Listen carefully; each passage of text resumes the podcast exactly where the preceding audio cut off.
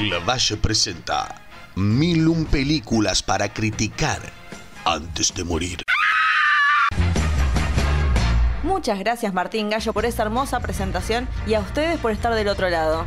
Mi nombre es Laura Valle y los invito a acompañarme en este recorrido por la historia del cine criticando cada película en el listado de Steve Schneider. No será una tarea fácil, pero sí divertida, mientras recordamos clásicos amados por todos y tal vez, solo tal vez, descubrimos películas que se transformarán en nuestras favoritas. Acompáñenme, empecemos.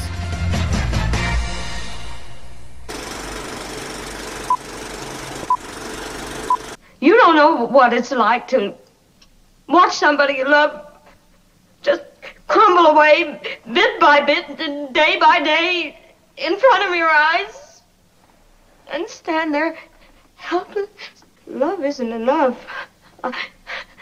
I thought it was. I thought I was the answer for Norman. Love isn't enough for him. La película que veremos hoy tiene un 98% en Rotten Tomatoes, con un crítico diciendo, me aburrí con los números musicales. Y bueno, amigo, no te gusta el musical, lo lamento. Un actor en decadencia decide ayudar a una aspirante actriz a hacerse conocida para terminar enamorándose de ella y casándose. Pero a medida que ella se hace más reconocida, él comienza a ahondar sus penas en la bebida.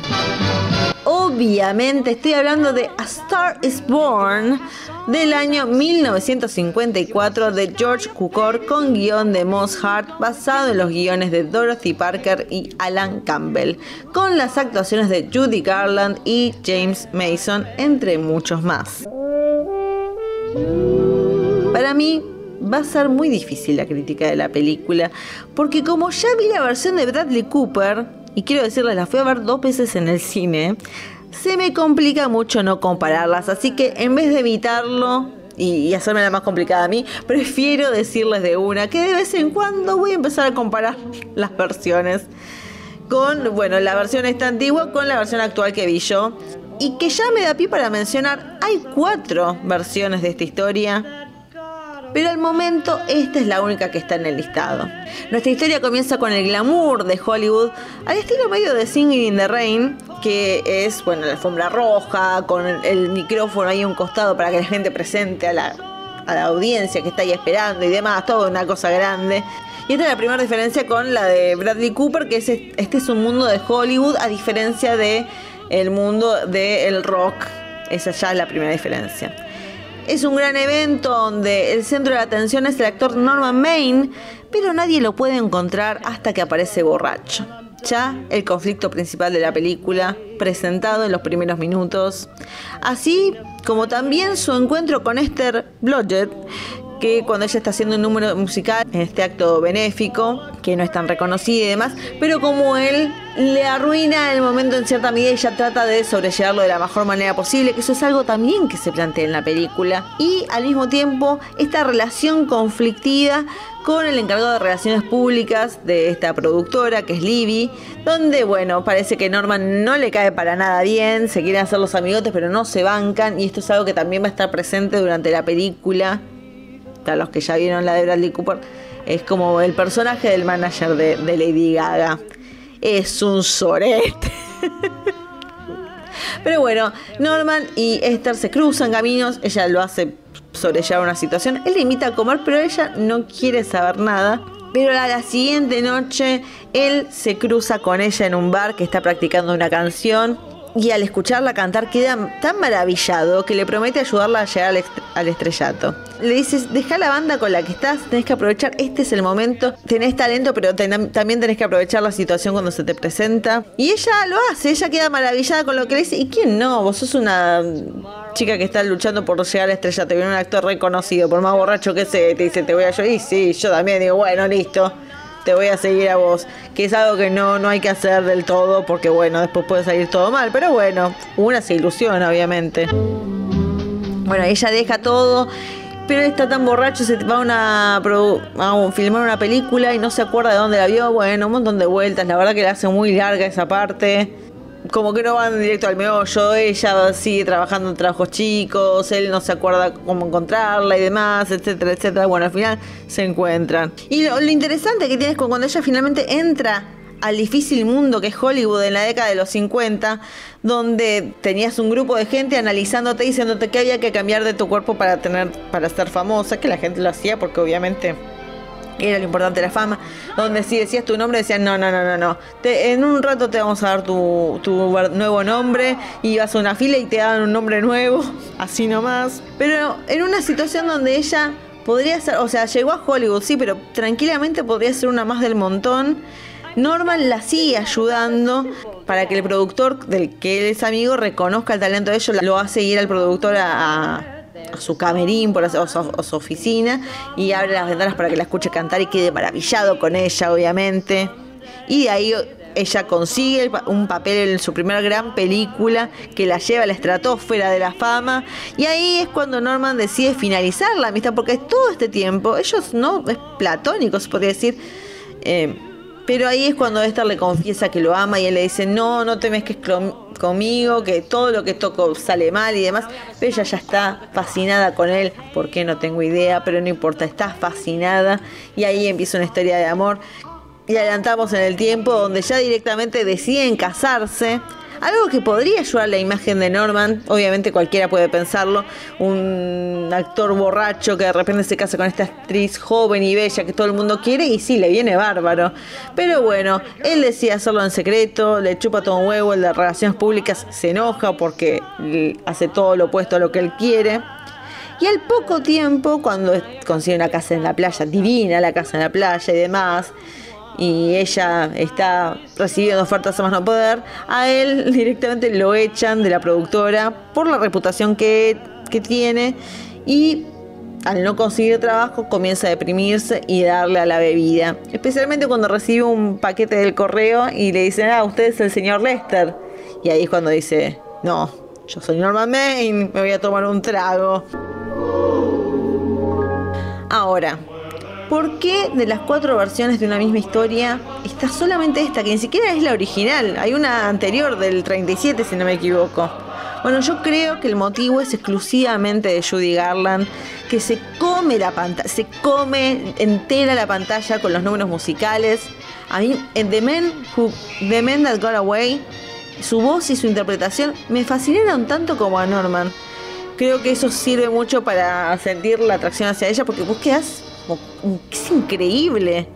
Pero no es solo su habilidad para el canto o el baile, sino para lo más dramático, porque cuando en confianza habla de cómo el alcoholismo de su marido la está afectando y también cuando decide dejar su carrera por él y en el final, así como también su mirada de amor hacia Norman para convencerme de esta historia de amor, es todo ella, porque realmente lo que no sentí acá en esta historia era la química entre los personajes. Y acá es donde creo que me perjudicó ver la historia de Bradley Cooper y Lady Gaga porque estaba comparando todo el tiempo en ese sentido porque ahí se toman el tiempo en crear esta química y tensión sexual que ni siquiera tensión sexual no porque lo hacen casi enseguida pero bueno crear como esta especie de, de no sé de lujuria sensualidad como la entrega de los Oscars cuando cantaron que todos decíamos eh todos si no están a punto. Todos estamos convencidos de que habían tenido sexo y también ni siquiera lo tuvieron. Simplemente nos hicieron crear muy bien eso y denle ya un Oscar a Bradley Cooper. Bueno, pero ahí se tomaron el tiempo en crear todo esto desde el principio y ahí yo me involucro más con la pareja. Pero acá no, no sentí una intención amorosa nunca por parte del personaje de James Mason. No sé si lo hizo tal vez a propósito esta idea de que yo durante todo el tiempo no sentía que él realmente estaba aguantándose las ganas de, besarla. Pero bueno, después cuando empezaron a tener esa relación amorosa, se casaron y demás, sentí cierto afecto, pero nada que ver. Cuenta es por la época y demás, pero no sentí esta pasión, este amor eh, avasallante, por así decirlo. Y, hay que, y quiero también destacar, como destacó Judy Garland, la actuación de, de Mason, que actúa bien eh, pero al mismo tiempo no le dan suficiente tiempo para, para brillar, porque la película se enfoca mucho más en Garland, así como también el tema del alcoholismo, porque aunque empezamos la película con el borracho, no hay tantos momentos donde veamos los efectos del alcohol en él, sino como la afecta a ella. Escenas donde, por ejemplo, en la de Cooper y Gaga, cuando van a la entrega de los Grammys y él se manda crea un momento bochornoso en cierta medida. Vemos después, cuando llegan a la casa y todo esto, esta ella vestida de gala y demás, metiéndolo en la bañera y cómo se da todo el glamour en el momento. Y, la realidad de la adicción. Y acá en, este, en esta versión, donde en la entrega de los Oscars ella recibe un premio, que eso me parece peor que te den un Oscar y que te pase eso, no pasa exactamente lo mismo, él así pasó un mal momento, pero de ahí cortamos, no vemos lo que pasó después de eso, sino que saltamos con que él está en rehabilitación y que ella dice, y él me dice que va a hacer esto y después no lo hace. Sí, todo el tiempo es lo que nos cuenta ella, pero no lo vemos, no vemos los momentos realmente donde la adicción lo está consumiendo a él y creo que es una, es una pena porque es algo que es muy importante ver y, hablarlo. Eh, y le hubiera dado un poco más de qué hacer al personaje de Mason. Ahora, los, números musicales por momentos se justifican y están muy buenos, pero hay uno de, no sé, se sintió como 20 minutos donde van a ver la primera película de ella y vemos 20 minutos de la película que están viendo de ella. Yo entiendo que es muy difícil sacar cualquier número musical de Judy Garland en la película, pero realmente que distrae y es muy largo creo que podrían haberlo hecho como un especial después para ponerlo en, otra película y demás, pero en esta parece que me saca de la historia.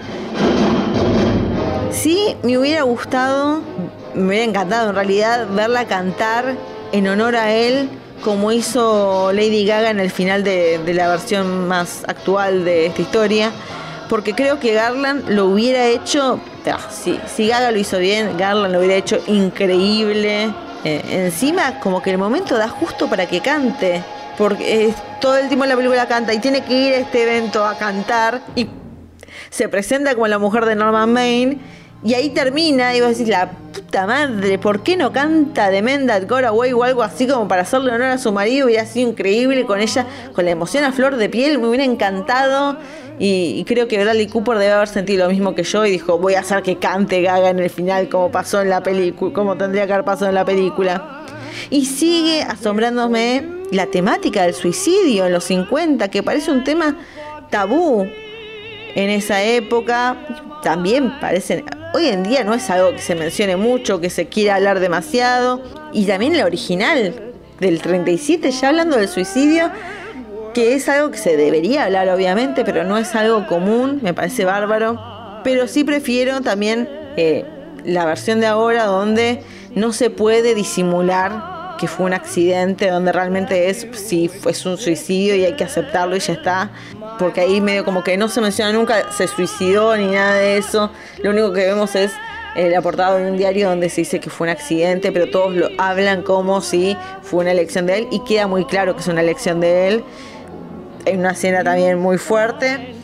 Pero bueno, me gusta más que quede claro que esto pasó y, tomarse el momento para presenciar esa decisión. Y, qué gran actuación la de Bradley Cooper también. No me acuerdo quién ganó el Oscar ese día, ese año por mejor actor. Pero tendría que haberse dado Cooper. No, no voy a decir más nada aunque sigo eligiendo, para mí la mejor es la, que vi yo, la primera, la de Bradley Cooper y Lady Gaga. Sí creo que esta versión con Judy Garland y James Mason tiene lo necesario para hacer un clásico. Y cuando me refiero a que tiene lo necesario, es que tiene una actriz tan talentosa que por solo cantar por dos horas vale la pena verla. De todas las, de todas las estrellas que, que nacieron, ella es la más brillante de todas estas versiones y la más vulnerable. Realmente lo da todo en esta película, desde la alegría de su canto, los momentos de tristeza, todo, lo da todo. Y es la que ella lleva a la película a que se transforme en un clásico y vale la pena verla, aunque sea solamente véanla por ella. Datos de color. tengo que decirlo, cuando yo vi esta película, que la vi hace poco para el podcast, estaba viendo en HBO Max y si ustedes ven esa versión es la versión remasterizada porque al parecer se perdió mucho material de la película, se editó, se perdió el material y se hizo como un... Se recuperó el material perdido desde el punto de vista de que en un momento empiezan a usar fotos de la película con audio original. En una parte donde ellos como les dije, él le dice que deje a la banda, que se quede en Los Ángeles, que le va a dar una oportunidad. Y a partir de ese momento son como 10 minutos de fotos y audio. Yo decía, estaba tan confundida porque dije, esto es una decisión del director como para hacerlo diferente el montaje. Dije, pero esto está re mal hecho si es así.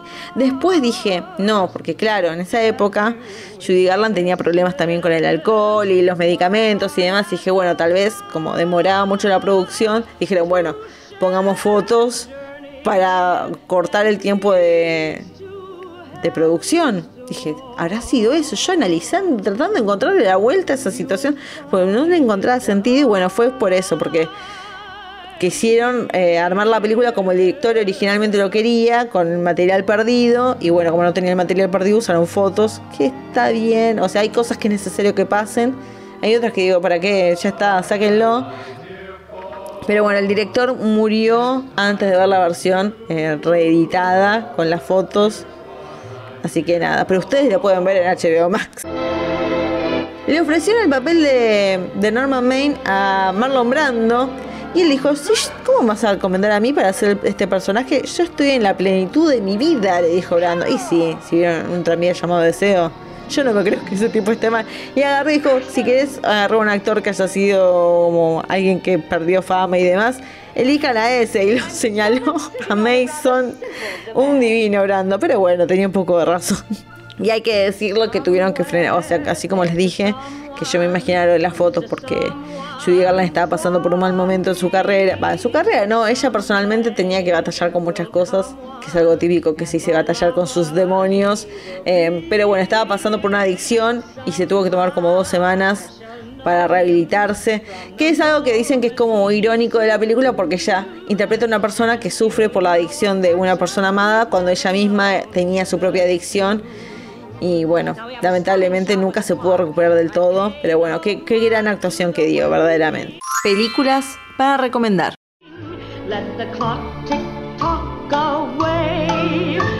Es muy fácil agarrar y decirles vean la versión de, de, Cooper y Gaga, que es de la que vengo hablando todo este tiempo. Pero que ver de vuelta otra película donde hay un suicidio y demás, y como que ya saben lo que va a pasar. Así que agarré y dije, voy a recomendar otra película. Voy a recomendarles Funny Girl del año 1968 de William Wyler con Barbara Streisand y Omar Sharif, que es también un musical de una mujer. Este está basado en una historia real de una mujer que hizo una carrera, se convirtió en famosa eh, por su talento y una historia de amor que, bueno, que no termina en suicidio, termina en separación, pero bueno, por lo menos tiene un poco más de alegría y es lo que llevó a Barbara Streisand a la fama. Y otro dato de color: Barbara Streisand hizo la tercera versión de Nace una estrella. Así que todo quede en familia, véanla. Será, eso es una película que por momentos es un poco larga, pero vale la pena. The night is bitter, the stars have lost their glitter, the y así terminamos con la película número 163 del listado. Volvimos a ver a Judy Garland, pero esta vez no estaba en el reino de Oz, sino pasando un momento de mierda y actuando como la puta madre, una genia verdaderamente. Así que vayan a ver a Star is Born o Nace una estrella, vean la de Cooper y Gaga, vean también Fanny Girl, vean lo que quieran, pero vuelvan pronto porque solamente nos están quedando 838 películas para ver y criticar. Así nos veremos y será hasta la próxima película.